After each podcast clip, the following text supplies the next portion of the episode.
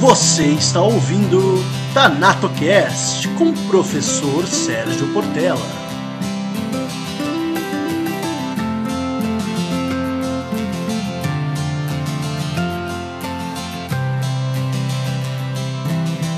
Fala galera das ciências mortuárias, tudo bem? Aqui professor Sérgio Portela na área pelo TanatoCast e hoje eu quero ler para vocês o capítulo 2 do meu livro Os Profissionais da Cremação, ok? Mas antes, deixa rodar o som aí e a gente já começa.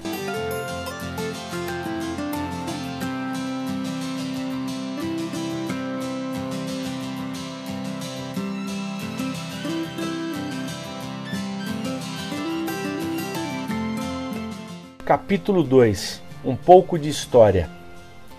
Os registros mais remotos indicam que na Grécia, na Idade do Bronze, já existiam vestígios de cremações.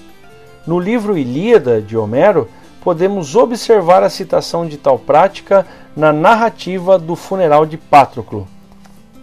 O mais curioso é que a escassez de madeira nessa época na Grécia fazia as cremações se tornarem algo mais dispendioso do que a inumação. Não é à toa que as piras funerárias indicavam o status do indivíduo cremado. Contudo, não é difícil achar na Bíblia diversas passagens citando a incineração de corpos. No primeiro livro de Samuel, capítulo 31, é relatada a morte de Saul e seus três filhos pelos filisteus, e no versículo 12 lemos o seguinte: abre aspas. Os mais valentes puseram-se a caminho e marcharam toda a cidade.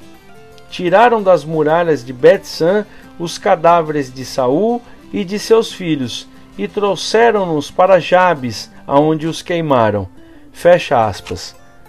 Nessa época, podemos notar que a incineração de corpos não tinha como objetivo obter as cinzas do cadáver através da metodologia a que hoje em dia damos o nome de cremação. Sua finalidade era apenas consumir as partes mais macias do corpo através do fogo, possibilitando assim a melhor conservação dos ossos que, depois de imergidos em óleo ou gordura, eram enrolados em linho e guardados numa urna. Ainda tomando como exemplo algumas passagens da Bíblia, em Gênesis capítulo 38, versículo 24, podemos notar que em alguns casos a incineração era uma forma de castigo. Abre aspas. Cerca de três meses depois, disseram a Judá: Tamar, a tua nora, prevaricou e até ficou grávida de seu meretrício. Judá respondeu: Levai-a e seja queimada. Fecha aspas. Etruscos e romanos também cremavam os corpos de seus mortos, seguindo dessa forma a mesma cultura grega. Durante muitos séculos, os costumes e o pensamento grego foram disseminados pelo mundo mediterrâneo, seja pela extensa e intensa colonização ou pela assimilação desses traços culturais por populações que viviam na órbita da cultura grega. A inumação era a prática mais usada nos sepultamentos romanos. Porém, a partir do ano 400 a.C., a cremação começou a ser algo mais comum nos ritos fúnebres dos romanos. Como podemos notar, a cultura funerária romana está diretamente influenciada pela cultura funerária grega, sendo esta muito anterior àquela, uma vez que há fortes indícios de cremação na Idade do Bronze, ou seja, em 3300 a.C., aproximadamente, enquanto aquela teria tornado a cremação uma prática fúnebre comum somente a partir do ano 400 a.C. Entre os romanos, a cremação teve seu auge até o ano primeiro depois de Cristo, sendo que após esse período a população começou a dar preferência às inumações. Ainda que as inumações começassem a ter um apelo maior para os romanos, é possível notar, no século IV depois de Cristo, na obra O Livro das Coroas de Aurélio Prudêncio Clemente, relatos de cinzas e ossos guardados em urnas de mármore. Abre aspas. Então, recolheram-se as cinzas dos sagrados corpos e os ossos limpos com vinho puro, relíquias que a necessidade de cada qual reclamava para si. Fecha aspas.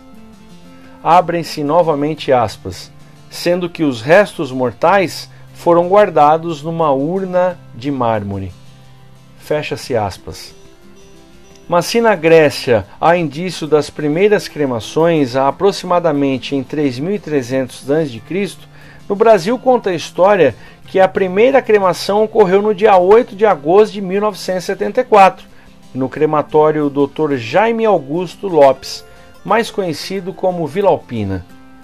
Larissa de Paiva Loureiro fez às suas filhas a manifestação de vontade em ser cremada. Além de conhecedora desse processo, chegou a visitar as obras do crematório, mas infelizmente faleceu um mês antes do término.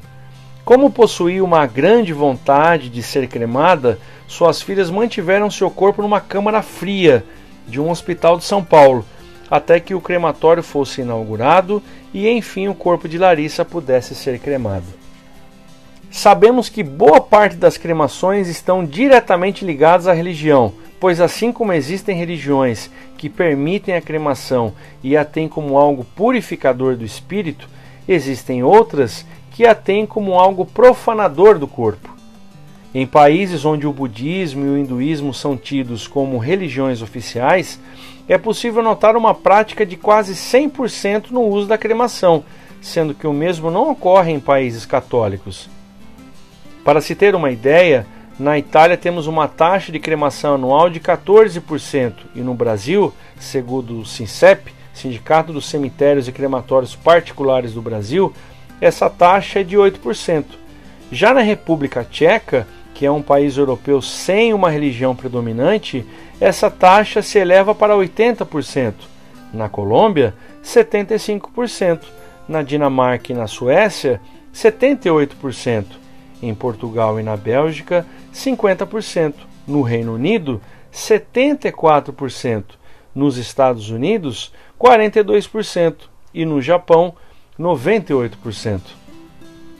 Essas diferenças de porcentagens de Brasil e Itália em relação a outros países que possuem o hábito da cremação podem ser preocupantes em momentos de pandemias. Como bem informa a nossa lei 6015 de 73, em seu artigo 77, parágrafo 2 a cremação no Brasil também poderá ser realizada nos casos de saúde pública.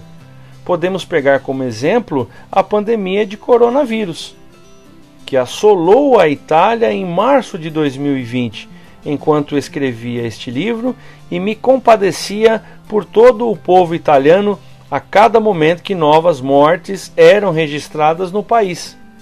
Essa doença foi disseminada por todo o mundo, mas alguns países, infelizmente, sofreram maiores prejuízos do que outros. Em novembro de 2019, quando iniciei minhas primeiras pesquisas e leituras sobre a cremação, nem se ouvia falar da referida doença. Em dezembro de 2019, começaram a surgir os primeiros casos na China, na cidade de Wuhan, epicentro do Covid-19. E em março de 2020, a Itália foi surpreendida por ela, registrando até o fim do referido mês mais de 11 mil mortos. Para se ter uma ideia da disseminação rápida da doença, a cidade de Bérgamo teve de levar seus mortos em caminhões militares para serem cremados em cidades vizinhas, justamente por não haver mais espaço nos cemitérios da cidade. E não é só isso. O receio da propagação da doença levou os responsáveis pela saúde da Itália a realizarem as cremações por uma questão de saúde pública uma vez que no mando existiu o perigo da exposição ao vírus.